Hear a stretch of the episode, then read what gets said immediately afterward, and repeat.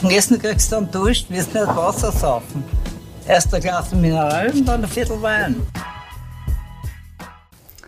Hallo und herzlich willkommen zur 29. Episode des Podcasts Wein für Wein. Mein Name ist Michael. Und mein Name ist Katie. Und wir sind zwei WeinliebhaberInnen, die jede Woche gemeinsam einen Wein verkosten und die Geschichte dazu erzählen. Das Spannende an der Sache ist, dass der eine nie weiß, was die andere mitbringt und umgekehrt. Für einen von uns ist es also immer eine Blindverkostung und ich bin mir sicher, du weißt noch, welchen Wein wir letzte Woche im Glas hatten. Mhm, es war ein Erstlingswerk und zwar war das das Trial Number One von Matthias Rauscher. Ziemlich wüder Rosé, der mir ziemlich die Socken ausgezogen hat.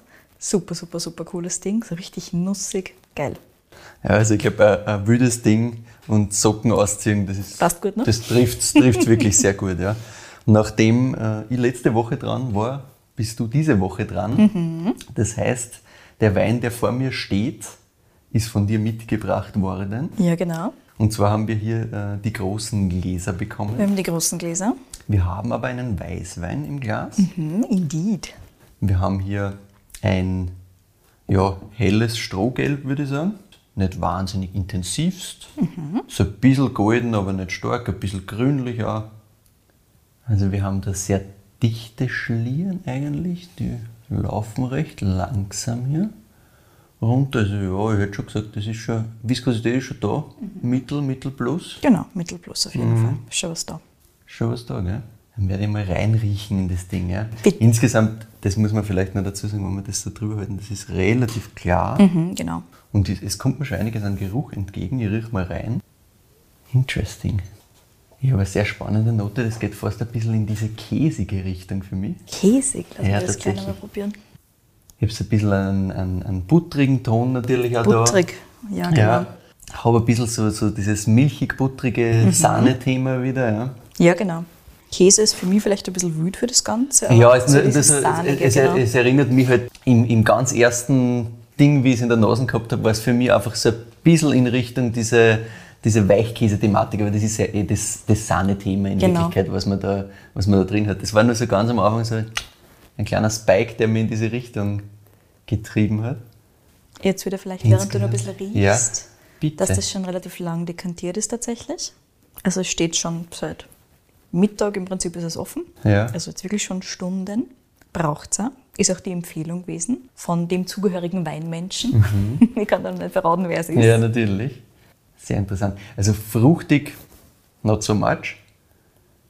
Ich habe da nicht wahnsinnige Fruchtnoten da. Generell ist es in der Nase relativ subtil. Ja, es das ist sehr zurückhaltend. Genau, eher. sehr ist zurückhaltend. Nicht irgendwie super aromatisch oder sonst was. Das und das, obwohl es schon relativ lang dekantiert ja, ja, ist. spannend. Und im großen Glas ist tatsächlich. Ja. Es ist halt, es braucht sehr, sehr, sehr, sehr, sehr viel Luft, es braucht sehr viel Zeit.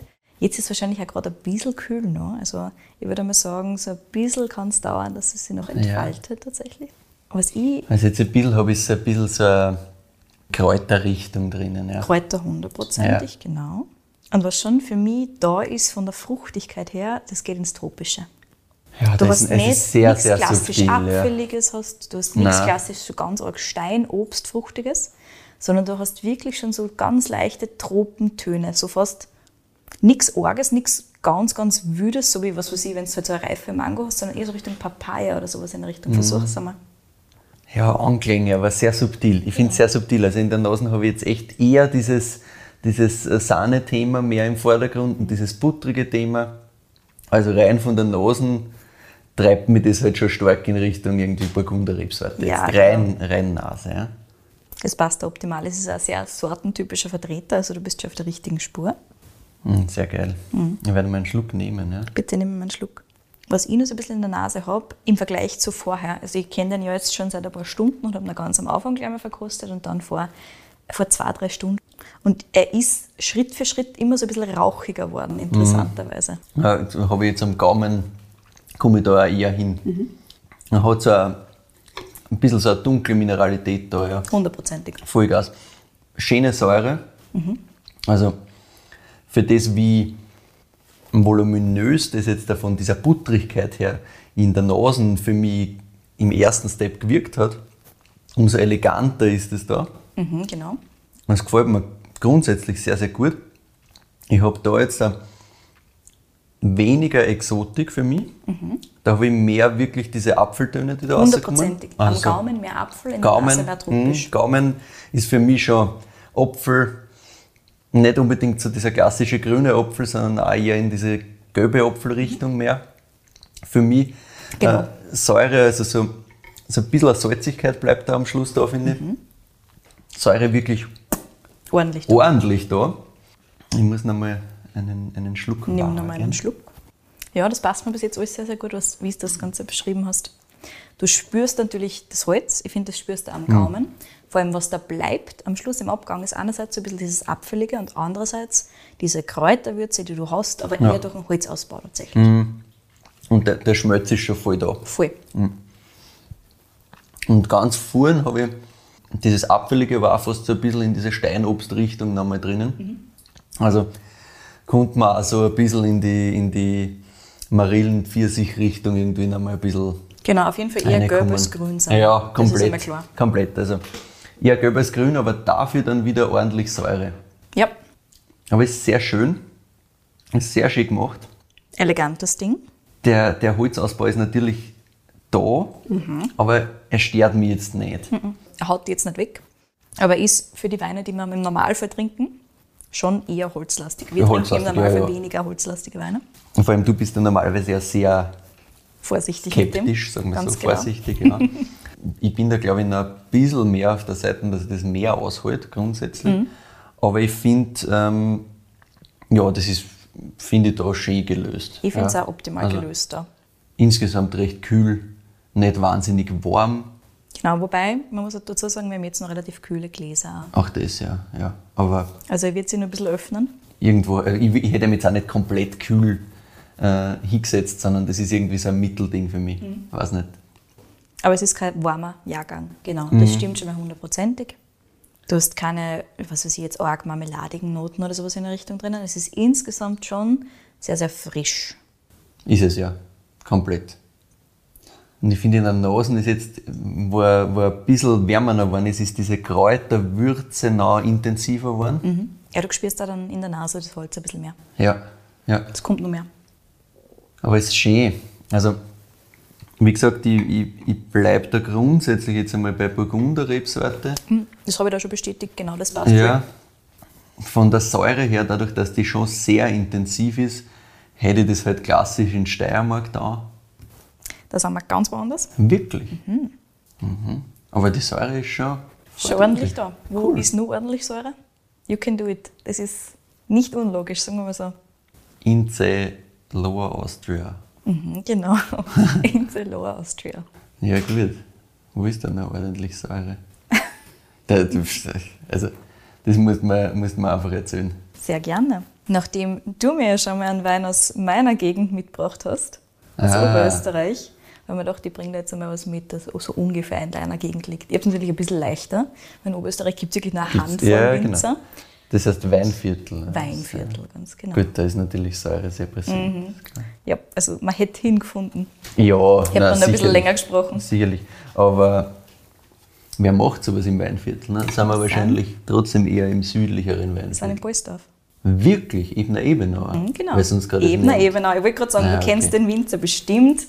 Und in der Gegend sind die halt einfach die spannendsten mit Abstand. Ja, Ebner, Ebenauer macht, macht sowas in der Eleganz und in der Schönheit im Norden ist es halt dann wirklich ein, also du kannst halt dann einfach Annahmen raushauen und, Und du bist hast du das. sicher. Genau, ich habe wirklich, wie du hier siehst, aufgeschrieben, du kennst das Weingut bestimmt. Genau, wir sind am Weingut Ebner Ebenauer. Ja, ja. Es war klar, dass Na, du das erratst.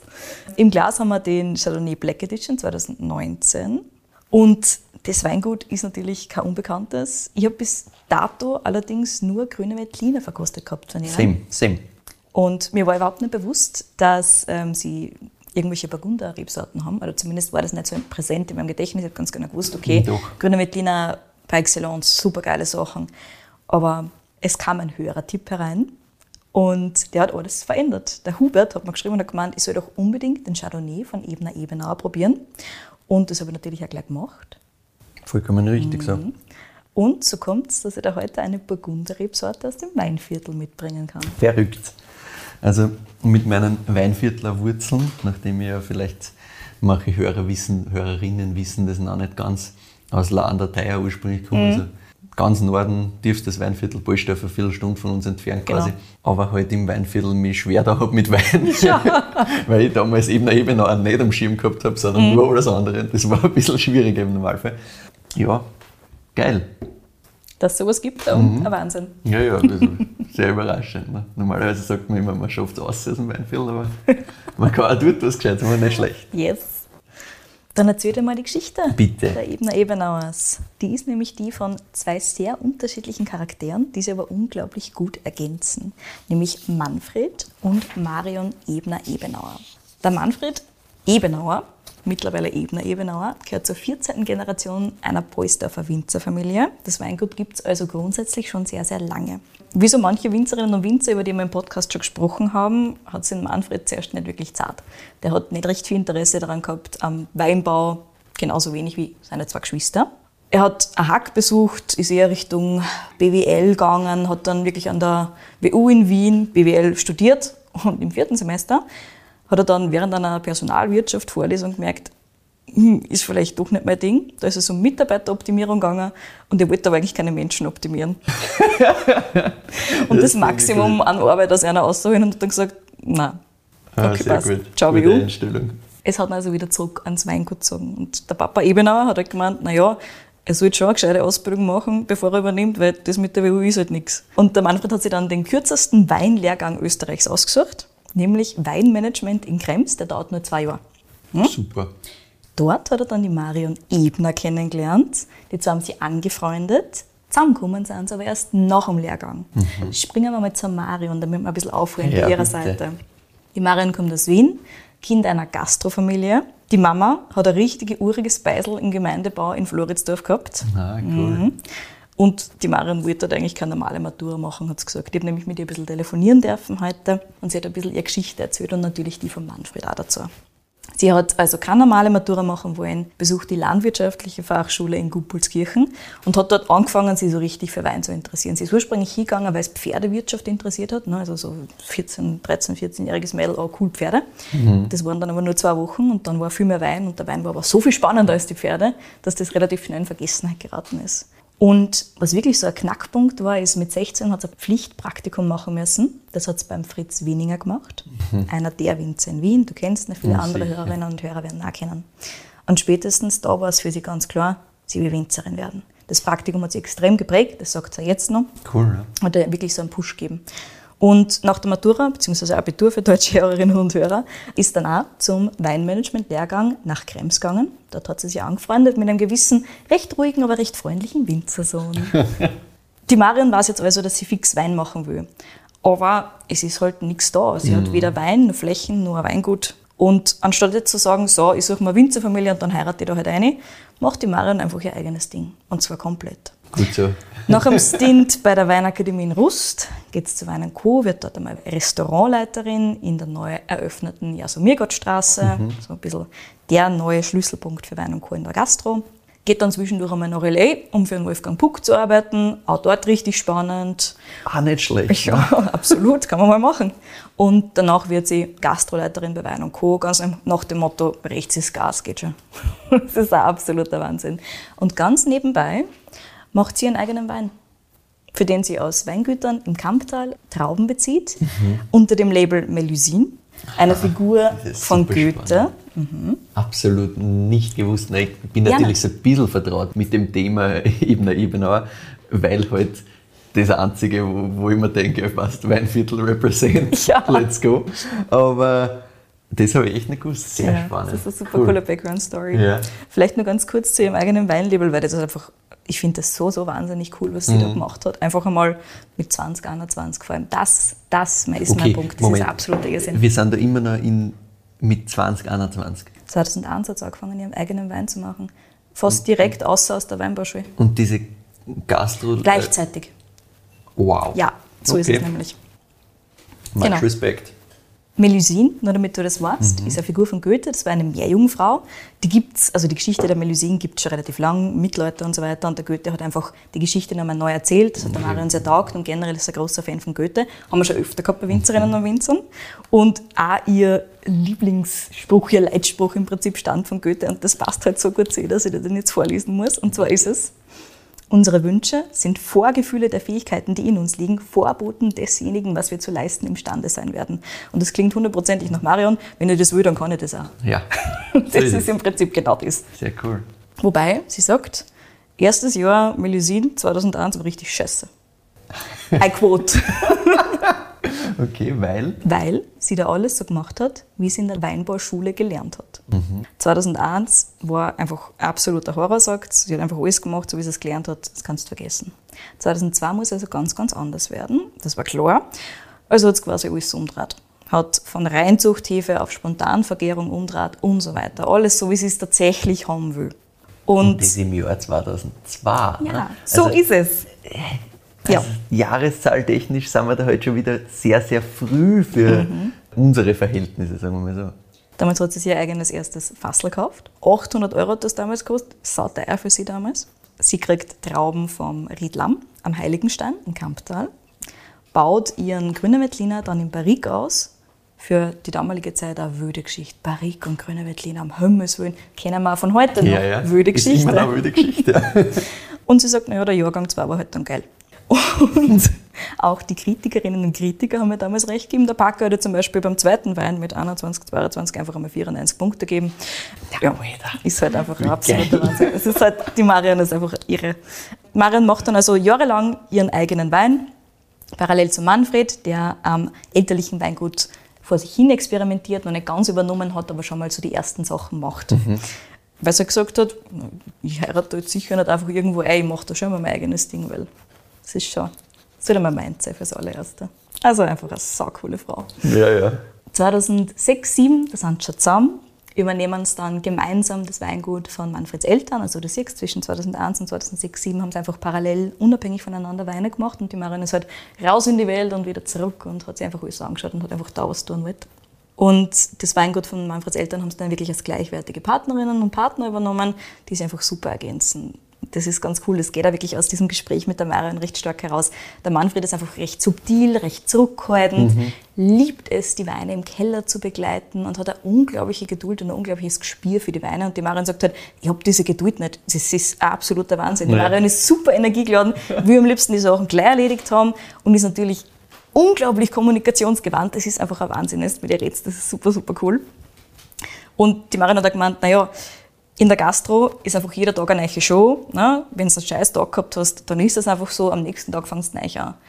Im Weinbau ist jedes Jahr eine neue Show. Und auf das umzustellen, war so dermaßen schwierig, hat gesagt. klar, das ja. war richtig, richtig zart. Und der Manfred hat einfach eine ganz andere Ruhe. Und deswegen ergänzen sie die zwei einfach unglaublich gut. Als die beiden übernommen haben, gab es erstens einmal einen großen Aufreger, weil der Name von der Marion steht ja da jetzt vorne dran. Wie kann denn das sein? Um Himmels Willen. Ja gut, das ist in unseren Breiten nicht so einfach. Die Marion hat gesagt, naja, sie haben einfach Leute gefragt, was flüssiger von der Hand geht. Ebener, Ebenauer oder Ebenauer, Ebner. Und ganz eindeutig ist es Ja. Ebener, Ebenauer, also war es so. Freilich es das früher nicht gegeben. Da waren die Frauen am Weingut halt im Normalfall eher unsichtbar. Gut, dass die Marion einfach nicht unsichtbar Ja, sein kann. sehr gut, sehr gut. So kehrt's weg mit dem ganzen Blödsinn. Also, das Weingut Ebenauer, das ehemalige, das die zwei übernehmen, das jetzt das Weingut Ebner Ebenauer ist, war ein sehr traditionelles Weinviertler, ähm, Weingut, schon 14 Generationen waren auf dem Hof. Früher war es so ein ganz klassischer Gemischtbetrieb, klassisch Selbstversorger, großer Obstgarten und Fassweine. Und der erste, der das so richtig ernst genommen hat mit den Weinen, war der Europa von Manfred. Ähm, Anfang des 20. Jahrhunderts, also so Vorkriegszeit tatsächlich, so zwischen 1900 und 1910, 15. In der Zwischenkriegszeit ist dann der Opa von Manfred zum Zug gekommen. Der war einer von den ersten in Boisdorf, die tatsächlich selber Flaschenweine abgefüllt haben. Auch das war damals nicht normal, das hast du überhaupt nicht gehabt. Und Handarbeit war damals wie auch heute absolutes Muss. Und das Weingut Ebener damals war eines der letzten, die sich überhaupt einen Traktor zugelegt haben, weil sie gesagt haben, es ist gescheiter mit der Hand. Das macht also ein bisschen Peer Pressure. Und der Papa von Manfred war dann in den 80er Jahren wirklich ein richtiger Qualitätspionier im Weinviertel und hat also einige Salonsiege eingesammelt. Jetzt war es aber so, als Marion und Manfred dann übernommen haben, ist der Betrieb quasi im Auslaufen gewesen. Einfach aus dem Grund, weil die Eltern von Manfred ja sehr lange der Ansicht waren, dass keins der Kinder das Weingut jemals übernehmen Ja, will. ja. 20 Jahre lang ist keins von den Kindern überhaupt auf der Matte gestanden und gesagt, na, ich will das jetzt machen. Das heißt, es wurden relativ lange keine großen Investitionen mehr getätigt, weil es halt irgendwie Naja, klar, aber wozu, nicht, nicht wozu klar war, was als nächstes passiert. Investition machen, wenn ich nicht Ja. weiß, wie es weitergeht? Ne? Genau. Und die Marion sagt, dass das für sie in mancher Hinsicht wirklich ein pures Glück war, weil aus dem Grund gibt es am Weingut viele alte Weingärten zwischen 30 und 70 Jahre alt, die richtig gut gepflegt waren, aber halt nicht ausgerissen wurden, nichts Neues hin, sondern die einfach nur weiter gepflegt. Ursprünglich haben die zwar sieben Hektar übernommen, mittlerweile sind es ganze 20 Hektar. Das ist also ihre Optimalgröße, die haben es vor ein paar Jahren erreicht. Und es schwankt halt immer so ein bisschen ab und zu geben sie wieder einen Weingarten zurück und holen sie einen Neichen, aber es wird so ungefähr diese Größe bleiben, weil das passt ganz gut.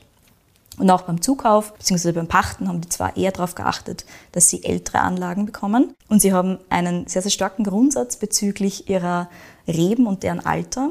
Einzellagenweine dürfen bei ihnen nicht jünger als 30 Jahre sein, was halt schon mal richtig alt ist. Ja. Und wo alte Reben bei ihnen draufsteht, also du kennst wahrscheinlich den Ja, Alte Reben, der Wahnsinn ist. Habe ich auch was liegen. Mhm. Alle alten Reben bei einer sind mindestens 50 Jahre alt. Und so hat sie kurz zwischendurch am Telefon aufgeregt darüber, dass manche Leute einfach mit einer 15 Jahre alten Rebe alte Reben draufschreiben und andere sind 50 Jahre alt. Das gibt's doch nicht. 15 Jahre ist doch kein Alter. Ja. Also sie sagt, es muss halt mindestens point. 30 Jahre alt sein, ansonsten hast du einfach nicht diese tiefen Wurzeln, du hast nicht diese, diese Verbindung mit dem Boden nach 10, 15 Jahren. Das geht sich einfach nicht aus auf keinen Auge. Ich finde auch generell, wenn ich, wenn ich alte Reben wo lese, habe ich halt einfach das Problem, dass ich grundsätzlich schon eher in Richtung 25, 30 Jahre denke, Ja. als 15, was dann wieder ungut ist, wenn dann wirklich wer das aufschreibt mit 15 Ja. Jahren, aber es ist halt nirgends geregelt. Ne? Genau, also es, ist, es gibt keine Regelung. Ja. Das heißt, dieses 30 Jahre bzw. 50 Jahre ist wirklich bei einer internen Qualitätsstandard im Prinzip. So ganz grundsätzlich sind die Rebflächen der Ebner Ebenauers in allen Himmelsrichtungen verteilt, liegen auf praktisch allen Bodentypen, die es im Polsdorf so gibt. Dazu gehört natürlich dieser klassisch fruchtbare Weinviertler Lössboden, den wir Ja, alle ja. kennen. Aber sie haben auch pure Sandlagen, sie haben relativ karge Kalkböden mhm. und warme Schotterlagen, genauso wie ganz, ganz schwere, wasserreiche Lehmböden. Also sie haben im Prinzip alles, was es irgendwie gibt. Ich, ich erinnere mich nur gerade an was, warum, also dieses Käse-Thema, das hätte mich sofort nach Polstaff bringen können. Ah, wirklich? Ich habe einen Polstaffer Wein getrunken, der genau dasselbe Thema hat, nämlich Aha. karge, relativ karge Lage für Polstaff. Und that's the, that's the thing. Selbes Thema. Es war ein Veltliner, aber du hast dieses, Terroir. ja, aber, aber komplett. Ne, weil ich, ich, ich, bei mir rasselt es gerade, weil ich halt gerade daran gedacht habe, dass dieses ähm, Sandlehm-Thema, äh, habe ich gerade drüber nachgedacht und dann habe ich gedacht, shit, ich habe einmal, wie wir im Wiener waren, im Polstaff, äh, Polstaffer Weine wirklich halt verkostet. Mhm. Und da war halt einer dabei, wo ich auch sofort am Anfang irgendwie in der Nase sofort gesagt habe, Käse, weil das irgendwie so ein, so ein Spike gehabt hat für mich, der in Richtung, in Richtung Weichkäse gegangen ist. Das ist total witzig. Voll. Ärgert mich gerade ein bisschen, weil, ich das ein bisschen mehr behirnt hätte. Ne? Aber das ist öfter so, ne? Naja, sicher. Naja. Eines der Dinge, die Marion und Manfred nach der Übernahme des Weinguts sofort umgesetzt haben, war tatsächlich eine detaillierte Bodenanalyse, damit sie eben herausfinden, mit welchen Böden sie arbeiten können, was da überhaupt alles da ist. Und so haben sie auch eben herausgefunden, dass sie diese verschiedenen Lagen haben und wie sie damit arbeiten können. Außerdem haben sie zur Übernahme eine sehr umfassende Betriebsanalyse angestellt. Du hörst schon, das ist ein bisschen dieses Management-Ding von da. Ja. Nicht schlecht, aber hätte ich nicht anders gemacht. Sie haben sich mal angeschaut, welche Infrastruktur ist denn überhaupt noch vorhanden, was ist damit möglich, wie lassen Sie damit die Ziele, die Sie für die Zukunft haben, vereinbaren und relativ schnell war klar, dass Sie einerseits noch ein bisschen wachsen wollen, also von diesen sieben Hektar schon auf die 20 Hektar wachsen wollen, einfach um mehr Möglichkeiten zu haben. Den 400 Jahre alten Weinkeller haben sie zum Beispiel noch ganz sanft restauriert. In anderen Bereichen waren sie ein bisschen weniger sanft und haben ordentlich umbauen müssen und ordentlich investieren müssen. Beim Maschinenpark und beim Keller haben sie einiges überholen müssen. Bei dem Keller Interior, nicht beim Exterior. Zum Beispiel die alten Holzfässer haben wir teilweise einfach weg müssen, weil die Ja. nicht hier waren. Sie haben eine neue Presse braucht und viel mehr. Also die ersten paar Jahre waren wirklich nicht einfach, sagt die Marion. Und die zwei haben sich aber trotzdem von Anfang an ganz, ganz hohe Qualitätsstandard gesetzt. Kontinuierlich an deren Verwirklichung gearbeitet. Und sie haben sie, das habe ich auch super lieb gefunden, sie haben sie ganz am Anfang eine 10-Punkte-Shitlist geschrieben mit Dingen, die sie niemals tun wollen. Die hängt noch immer, die schauen sie sich regelmäßig an. Darauf steht unter anderem, weil wir eben über die ganzen Sachen Richtung Investitionen und Geld und so weiter geredet haben, unter anderem steht so drauf der Punkt 4, die Gier sollte uns niemals erwischen. Also ist Qualität muss immer über dem Geldverdienen stehen, egal was passiert. Und Marion sagt, halt, manchmal ist es gar nicht so einfach, nicht in diese Falle reinzutappen, weil man kann eigentlich immer ein zusätzliches Investitionsvolumen brauchen, um Sachen einfacher zu machen. Einfacher für die Mitarbeiter, einfacher für sich selber. Und die Listen, die schauen sie sich wirklich regelmäßig an, einfach damit sie immer erinnert sind an ihre Grundsätze. Die Das ist- Shitlist. Das ist erstens äh, eine sehr coole Geschichte natürlich, das klingt super, aber es ist, glaube ich, auch sehr, sehr schlau, weil da wirst schon schnell, weil mit der Gier wirst du dann natürlich gerade in diesen Breiten sehr konfrontiert, weil halt da viel passiert, das halt nicht, gerade im, im Weinbereich, nicht, nicht überall, aber gerade im Weinbereich halt, ja, halt einfach nur Menge ist und da gar keine Qualität dahinter steht. Und wenn du da dann auf einmal mit der Qualität kommst und andere Preise verlangst, sinnvollerweise andere Preise verlangst, ähm, dann kann ich mir vorstellen, dass die Gier da überall von allen Seiten daherkommt und dass die dann selber nicht erwischen lässt, ist sicher nicht, nicht ganz so einfach, dass du da sagst, ja passt, machen wir halt einfach mehr, weil dann können wir es denen noch mehr zahlen. So quasi. Ja, stellen mir nicht so leicht vor, aber guter Punkt mit der Listen. Gehen wir vom Weingut ein bisschen weiter zu den Weinen. Polsdorf ist ja bekannt für die grüne Veltliner. Das Klima ist da relativ kühl, der Boden von Kalk und Löss geprägt. Yes. Grüne Veltliner gibt es natürlich auch in supergeilen Ausprägungen am Weingut Ebner Ebenauer. Und gerade bei den Einzellagen arbeiten die zwar halt wirklich wunderschön das Terroir aus. Grundsätzlich ist super cool, dass man auf der Webseite von Marion und Manfred tatsächlich die ganzen Lagen wunderbar sehen kann. Man sieht da, von welcher Lage welche Weine kommen. Also dass da wirklich auch so ein bisschen die Infos dazu, was ist das für Boden, was für Wein wächst da drauf. Dass da neben dem grünen Veltliner auch Burgunderrebsorten gut funktionieren, beweisen Marion und Manfred unter anderem mit ihrem Blanc de Blanc, also mit ihrem Sekt, von dem du vielleicht schon was gehört hast Oh ja. der immer mal wieder so ein bisschen als österreichische Antwort auf den Champagner gehandhabt wird.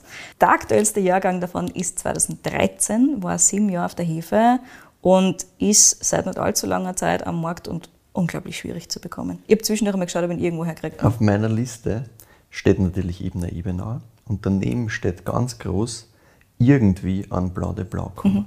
ist chancenlos aktuell. Also 2013er ist unglaublich schwierig, aber lieber Michi. Der nächste Jahrgang ist dann 2015 und die Marin hat mir versprochen, dass es davon dann mehr geben wird und gegebenenfalls auch unterschiedliche Ausprägungen. Mehr kann ich dazu zum aktuellen Zeitpunkt nicht sagen, aber generell ist das Thema Sekt ein sehr starkes Zukunftsthema für das Weingut Ebner Ebenauer und wir dürfen sehr, sehr gespannt sein, was da noch alles kommt. Macht dir keine Sorgen, es kommt wieder was. Ja gut, aber wir haben einen guten Kontakt, hätte ich mal gesagt. Vielleicht erzählt uns die Marion zu irgendeinem Zeitpunkt einmal noch ein bisschen mehr über die Sektproduktion. Das wäre schön, ja.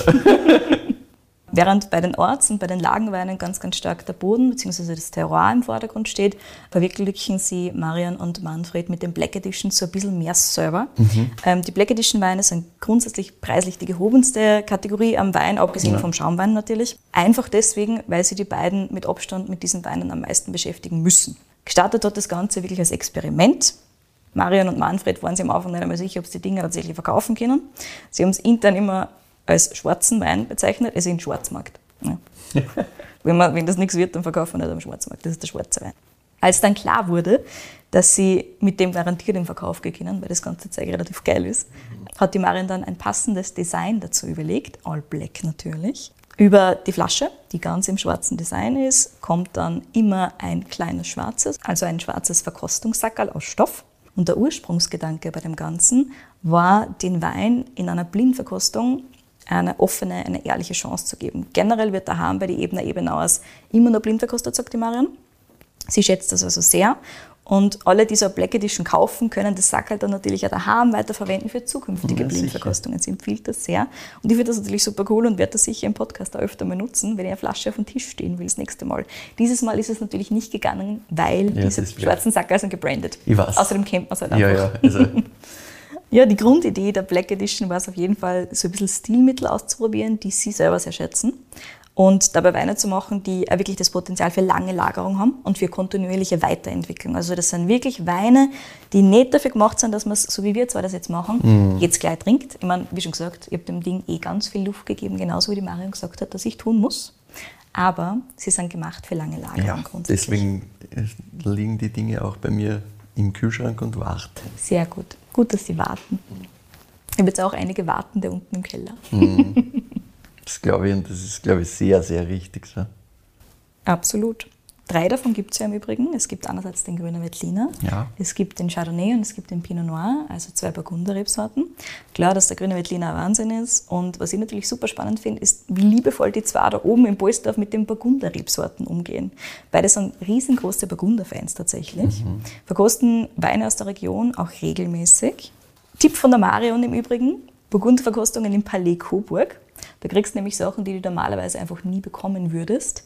Und du kannst da solche Verkostungen halt einfach selber unmöglich zusammensetzen. Ja. Natürlich sind wir da nicht auf der günstigen Seite, aber wenn du da mal sowas probieren willst, sagt sie, ist das sehr, sehr cool, weil das halt wirklich spannende Verkostungen sind und du kommst selbst nicht ran. Let's try it. Sehr gerne. Ich bin ja da immer offen dafür. Was die Weine allerdings nicht sein sollen, ist eine Kopie der Burgunderstilistik. Das geht ja gar nicht. Die beiden verkehren spontan, die haben keine Reinzuchthäfen aus Frankreich, arbeiten im Keller komplett ohne Zusätze und mit sehr, sehr, sehr geringem Schwefel.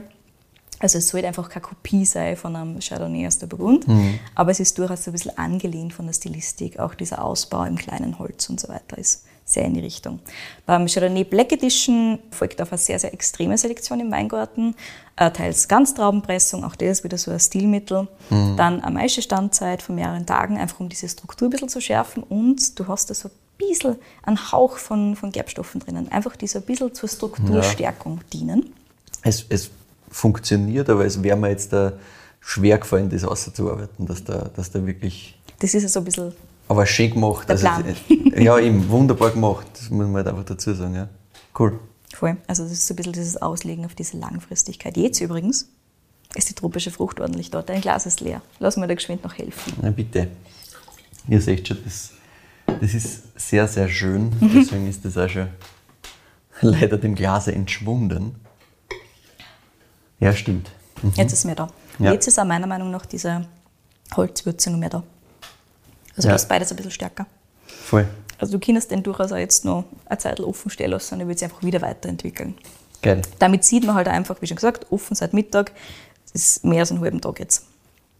Und damit sieht man, wie weit das auf Langfristigkeit tatsächlich ausgelegt ist. Die Marion sagt, dass ihr damals in der Weinbauschule zuerst einmal beibracht haben, dass es nur zwei Wege gibt, um Wein haltbar zu machen. Entweder für Alkohol oder für Zucker. Heute lacht sie darüber. Was für sie und den Manfred tatsächlich zählt, ist viel mehr Balance zwischen Säure A und Gerbstoffen B, die einfach maßgeblich zur Haltbarkeit beitragen, ohne dass du viel Zucker oder viel Alkohol brauchen würdest. Deswegen auch so ein bisschen eine längere Maischestandzeit, um so ein bisschen was vom Gerbstoff noch mitzunehmen und ein bisschen mehr von dieser Essenz des Weins zu extrahieren. Auf die Spontanvergärung folgt dann der Ausbau im französischen Barriques, also sie holen sich tatsächlich auch Barriques aus Frankreich. Das ist auch so ein bisschen ein Not zu diesem Burgund. Ja, ja. Ähm, und sie machen wirklich monatelang Batonnage, also Aufrühren der Hefe, anstrengend, einfach um mehr Hefekontakt zu gewährleisten im Prinzip. Darauf wird unfiltriert abgefüllt im Übrigen. Aha. Und schlussendlich folgt dann eine längere Flaschenreife, die am besten daheim dann noch verlängert wird. Ja. Also das ist jetzt ein ganz neuer Jahrgang und der ist 2019 eben Ja, fertig. 19 ist das. Mhm. Genau. Übrigens wird am Weingut Ebener Ebenauer nur mit der Schwerkraft gearbeitet, also es gibt keine Pumpen. Der Weinkeller ist nämlich auf drei Ebenen, das heißt der Wein wird einfach ohne irgendwas ganz, ganz sanft transportiert von Ebene zu Ebene. Schön. Und deswegen ist dieser Chardonnay ohne Filtration glasklar, so geht Ja. das, sagt er. 2019 ist eben der aktuellste Jahrgang. Der Wein ist also noch blutjung, dementsprechend schon stundenlang offen und dekantiert, um schlussähnlich dann in unseren großen Burgundergläsern da zu landen. Ist einfach geil, ja. Ja. Zum Schluss aber die Marion natürlich noch fragen müssen, was bei Ihnen in der Zukunft so ansteht. Und nachdem Sie jetzt seit 2016 biozertifiziert sind und davor auch schon großteils so gearbeitet haben, wie bei vielen Weingütern, die einfach von Anfang an sehr viel auf Qualität schauen, so war es auch bei Ihnen so, dass Sie von Anfang an eigentlich nicht wirklich Herbizide und Insektizide verwendet haben. Und diese Biozertifizierung hat wirklich einfach eine Zertifizierung war dessen, was Sie ohnehin dann. Ja. Und jetzt ist tatsächlich die Umstellung auf Demeter da. Seit 2021 sind sie dran. Das heißt, es dauert noch ein bisschen, bis offiziell die Zertifizierung da ist, aber sie arbeiten schon so. Und außerdem arbeiten sie intensiv an neuen Sektprojekten, wie schon gesagt. Ja, also dürfen wir auch sehr gespannt. sehr, sehr gespannt sein. So, Michi, kannst du mir den Wein jetzt bitte noch bewerten? Das kann ich machen, ja. Wundervoll. Das ist ein sehr, sehr schöner Chardonnay, ein sehr, sehr angenehmer Chardonnay, nämlich Ja. eben nicht so opulent, sondern wirklich wunderbar elegant. Der das, also ordentliche Säure, was eh, wie du sagst, Weinviertel natürlich auch Sinn macht. Ja. Das ist halt bei mir immer so ein bisschen ein dunkles Eck, was ich so ein bisschen ausklammer. Naja, ähm, nein, ich gebe dem eine, eine 9,4. Das ist wirklich schön. Super. Und äh, das ist wahrscheinlich halt eine 9,4 bis 9,67 Ja. in, in einigen Jahren. Genau. Ja. Also der kann sicher noch einiges an Zeit brauchen. Ich sehe es genauso wie du. Ich bin auch bei der 9,4 da und finde es einfach wahnsinnig cool, was die da machen. Und auch mit wie viel Liebe und wie viel Hingabe. Super, super cool. Sowohl die Marion als auch der Manfred, als auch ihre Weine. Und auch die Geschichte ist also Ah, die Geschichte ist super, fantastisch, super cool. wirklich voll cool. Und, und ähm, obwohl ich ein bisschen vertraut mit dem Thema bin, war mir das im Detail so nicht bewusst. Super cool. Echt. Mhm. Absolut. Ja, die Chardonnay Black Edition findet ihr bei Wein Co. oder im neuen Online-Shop von Weingut. Den gibt es noch gar nicht so lang. Er kostet so um die 40 Euro. Es kommt ein bisschen drauf an, welche von den Black Editions ihr auch kauft. Ich glaube, der kostet 42 oder sowas in der Richtung. Und die anderen sind also ungefähr so einzureihen. Und ja, ich würde euch empfehlen, schnappt euch welche, haut es euch in den Keller und geht schon. Genau, das ist wirklich, glaube ich, der Way to go, weil das wird halt einfach nur noch geiler. Ja, Und ist natürlich auch jetzt schon geil, aber äh, können wir wieder ein bisschen drüber diskutieren, aber, ob das jetzt ein Verbrechen war, das jetzt schon aufzumachen oder nicht. Nein, nein. Äh, nein, war schon geil, aber kannst schon noch einige Jahre liegen lassen. auf jeden Fall. Ja, danke für diese wunderbare Geschichte. Gerne. Direkt aus meiner Heimat, wunderbar. Geil. Äh, sehr, sehr schön erzählt, sehr, sehr spannend. Und war mir echt nicht, nicht ganz so bewusst, aber gefreut mich richtig und wow, geil. Also weitermachen und ich hoffe, wir kriegen einmal die Chance auf ein bisschen Sekt auch. Das wär, wär, würde mich schon halt sehr, sehr reizen. Also deswegen Ja. lange auf meiner Liste. Yes. Aber schön, dass wir das jetzt einmal, diese Geschichte durchgebracht haben. Und herzlichen Dank natürlich auch noch mal an den Hubert. den Vielen Tipp. Dank, lieber Hubert, für den Tipp. Also ja. Und, und freut uns natürlich wahnsinnig. Ja, wir freuen uns, wie ihr merkt, über Feedback und eben auch Weinvorschläge, die in letzter Zeit immer mehr kommen und das taugt uns natürlich extrem. So cool. Aber wir freuen uns natürlich auch an alle Hörerinnen und Hörer da draußen, die uns noch keine Vorschläge geschickt haben. Schickt es uns, ist wirklich geil, ganz egal was es ist. Also von, das hat kein, kein Price Range, das hat kein bestimmtes äh, Thema, sondern schickt es uns einfach mal her. Es geht uns ja wirklich darum, Genau. dass wir neue Sachen kennenlernen Voll. durch euch. Das Und wir ist sowas finden halt, wir finden es halt mega spannend und werden, werden alles, was ihr uns schickt, mehr oder weniger mal probieren und uns Fix. einmal anschauen. Weil, ja, was wir noch nicht kennen, ist natürlich noch viel cooler. Ja. Und gerade witzig zum Mitbringen natürlich. Und ja, schickt das einfach entweder bitte an kedi.weinfürwein.at oder an michael.weinfürwein.at. Ganz einfach äh, aus der Thematik, dass wenn wir es beide bekommen, wir natürlich schon wissen, was auf uns zukommt oder es vorahnen können. Das heißt, es ist besser, wenn ihr es uns einzeln schickt. Gerne auch über Instagram, da findet ihr uns persönlich unter @kedinwiener oder unter @proegel, da bin ich auf Instagram. Wein für Wein findet ihr auch auf Instagram selbstverständlich unter genau diesem Handle. Und ja, wir freuen uns, wenn ihr uns auf Spotify oder Apple Podcasts folgt, dort auch bewertet. Kann man seit kurzer Zeit auch auf Spotify machen. Und das hilft natürlich der ganzen Reichweite noch ein bisschen weiter. Und wenn ihr nochmal nachlesen wollt, was wir so besprochen haben, dann einfach auf weinfürwein.at gehen. Da gibt es immer zu jeder Episode eine kleine Zusammenfassung mit Verkostungsnotiz und Co. Und ja, in diesem Sinne wünschen wir euch jetzt einmal eine schöne Woche und bis zur nächsten, wo ich wieder dran bin.